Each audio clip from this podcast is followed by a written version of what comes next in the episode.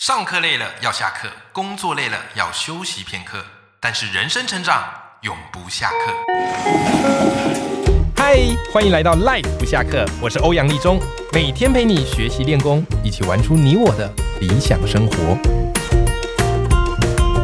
Hello，各位听众朋友，大家好，我是王立中，欢迎收听《赖不下课》，每天一集不下课，边休息你上进，累积你的复利成长。好，各位听众朋友，常听我节目的听众都会发现，我的节目呢非常鼓励大家要上进，尤其是透过学习和实践来扭转人生。可是慢慢我自己有了家庭，然后后来也看到很多的这个社会新闻，然后我突然意识到一件事情，就是不是每个人的起点都是一模一样的。这世上啊，其实你知道吗？有很多人，即便他想要透过自己的努力，然后过上幸福的人生，可是仍然可能会被各式各样的家庭的负担给压得喘不过气来。所以今天的节目呢，想跟你分享一个非常真实的故事。这个故事的主角，我们就叫他小芬好了。他跟你我一样，好都有自己的家庭，好也想要过上一个幸福的人生。可是呢，她的丈夫对她家暴，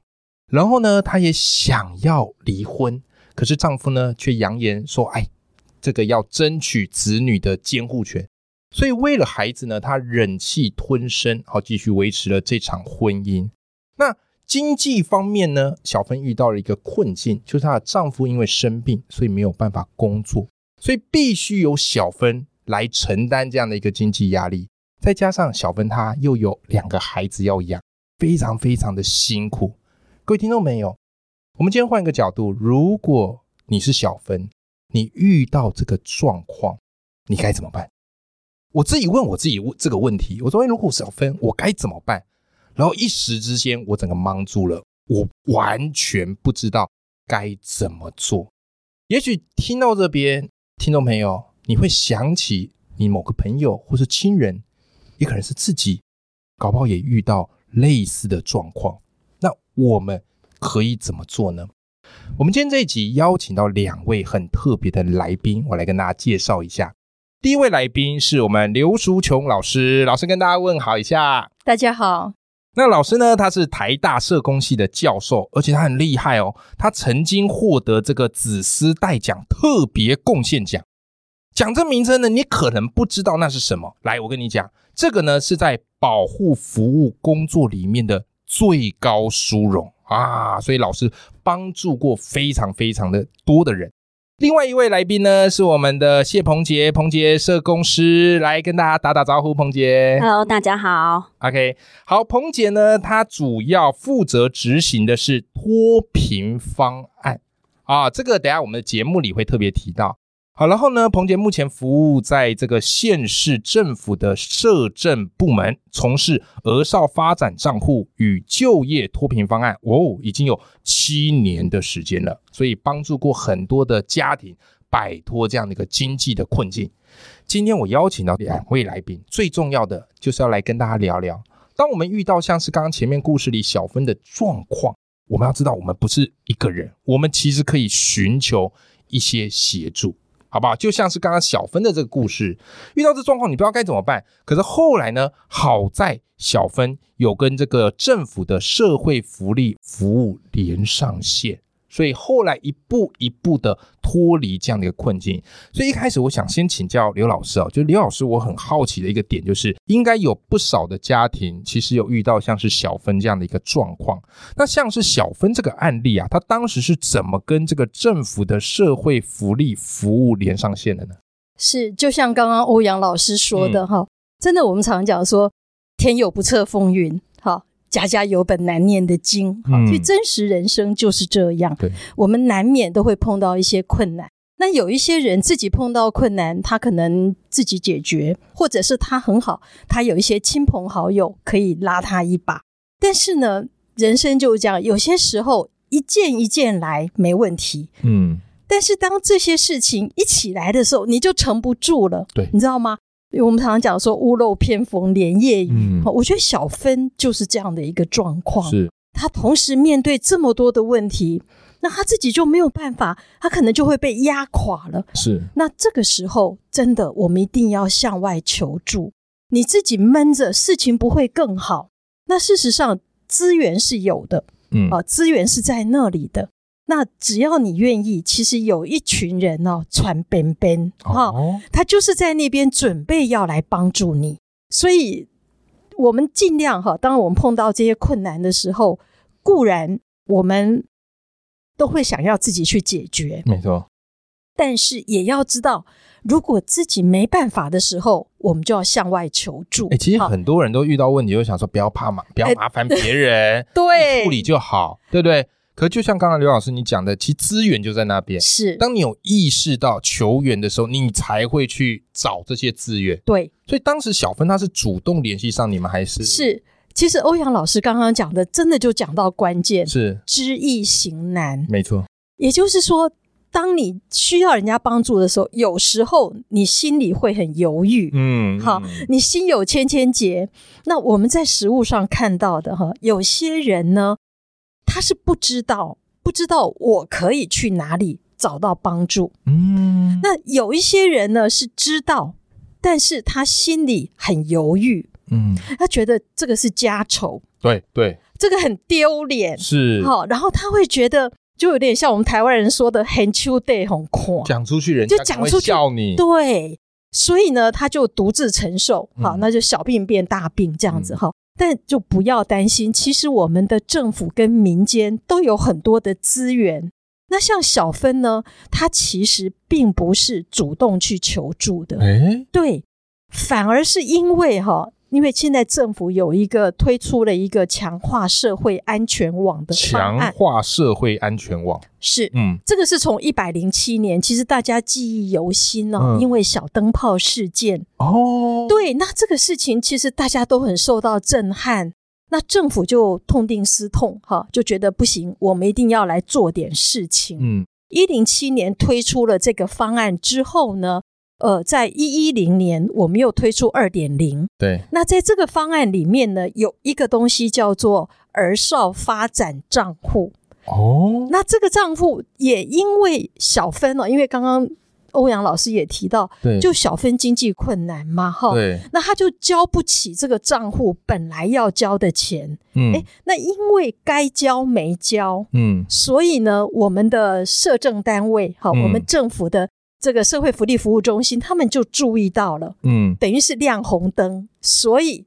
就这些社工啊，就主动的来帮助他。哦，哎、其实讲到这边，彭姐，我就想要请教你，因为你的工作主要是社工师，是在做这些脱贫专案服务的。那刚刚刘老师有提到一个叫做儿少发展账户，嗯，那我就很好奇，这个儿少发展账户它是怎么样运作的？因为就我的理解，我不知道对不对，是指这个小芬她必须要定期定额啊，每个月要存进去这个笔这个账户里面，对不对？然后你们去看她有没有存，来做一些应变嘛。对，其实儿少发展账户啊，它是一个针对一百零五年以后出生，嗯然后还有列册，就是低收、中低收入户的嗯一个、呃，帮这些孩童所设立的一个存款账户。那其实这个账户比较特别的是，其实它可以透过家长的自己的能力，去帮孩子每个月存，还要五百块或者是嗯一千块。或是一千两百五十块的这个自存款，啊那再由我们那个政府这边做一比一的相对比例的提拨到这个账户里头。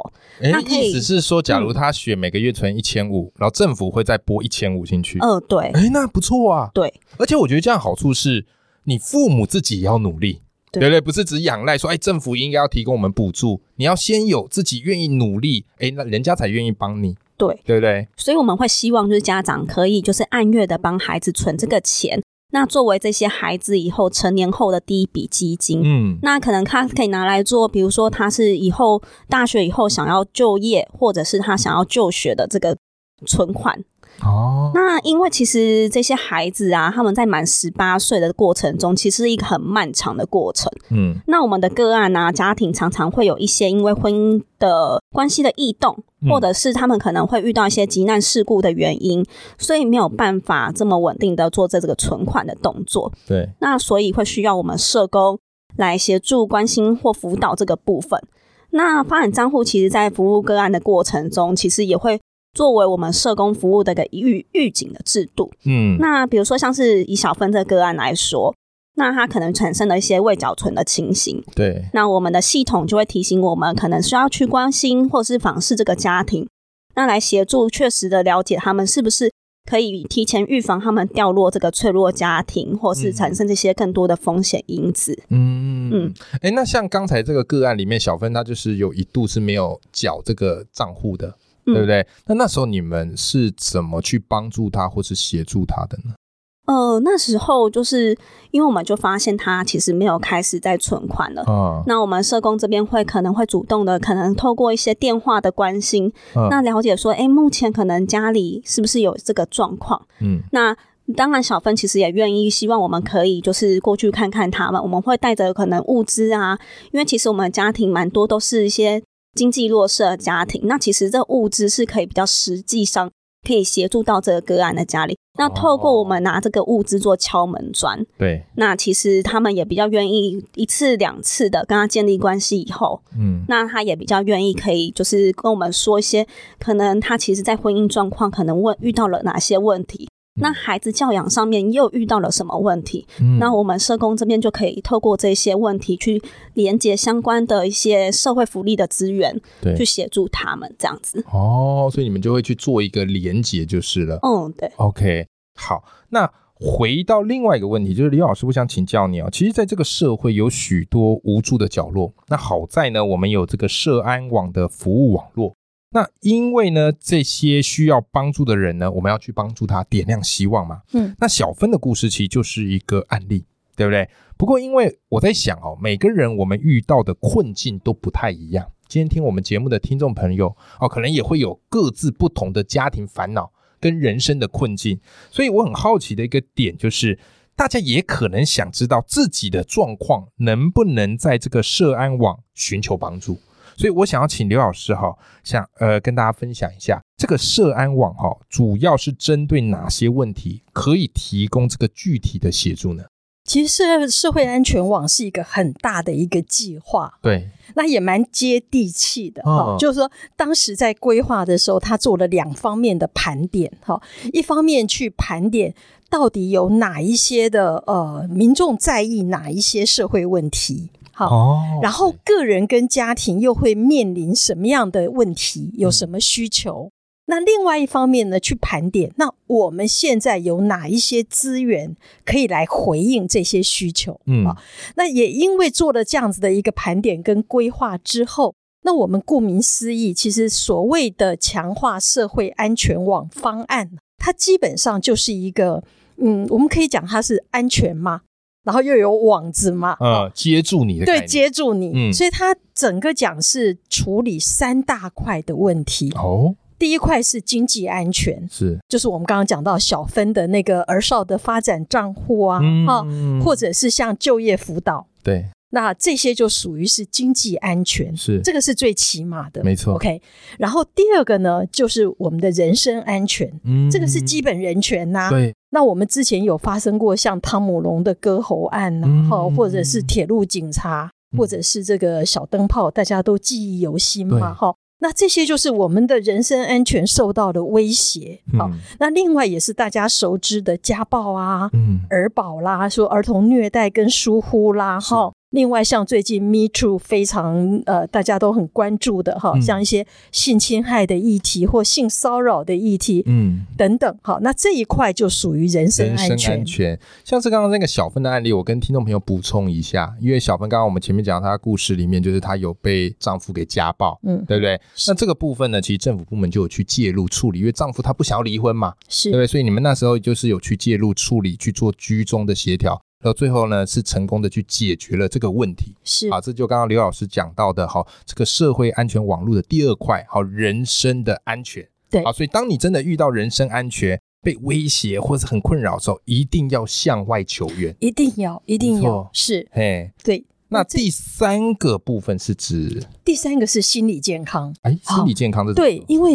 随着这个社会越来越多元跟复杂嗯哈、其实每一个人都承受很大的压力，对啊，那也有一些，比方说像心理为心理疾病啊、嗯精神疾病，或者是药酒瘾的问题，哦，或者是这个自杀，嗯哦，那这些都是我们经常会在媒体里头看到的。好、嗯这是第三块，好、心理健康。那就像蔡总统在二零二二、二零二零年五月对二十号哈，在就职的呃演说里面哈，嗯就提到说，我们要把社会安全网的漏洞补对起来，好、嗯那提升第一线的社工能量，哈，让社工能够深入到最基层，嗯把过去社会安全网没有接住的人对找出来。好，哦所以整个社会安全网其实它的核心精神在这里。好，对那就希望能够透过我们部件这些资源，然后我们增加了将近在公司部门将近一万多个